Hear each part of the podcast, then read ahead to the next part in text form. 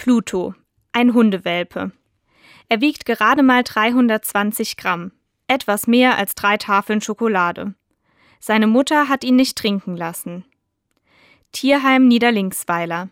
Letztes Jahr im Juni haben die Behörden insgesamt über 30 beschlagnahmte Hunde ins Tierheim Niederlinksweiler gebracht.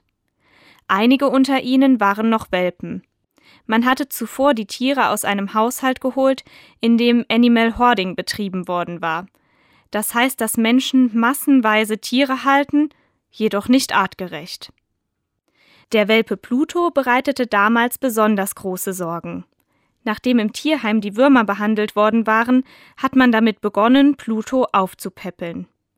Ortswechsel Gymnasium Ottweiler die Abiturientinnen und Abiturienten des Jahrgangs 2023 spendeten einen großen Teil der Summe, die als Kollekte beim Abiturgottesdienst zusammengekommen war, an das Tierheim Niederlinksweiler. Dabei betonten die jungen Erwachsenen bei der Übergabe, dass dieses Geld vornehmlich für die Verpflegung der beschlagnahmten Hunde gedacht sei. Die Tierheimleiterin versicherte das. Eine ehemalige Schülerin hilft seitdem regelmäßig im Tierheim Niederlinksweiler aus. Und nun die große Freude. Im Dezember war in der Zeitung zu lesen, dass Pluto es geschafft hat.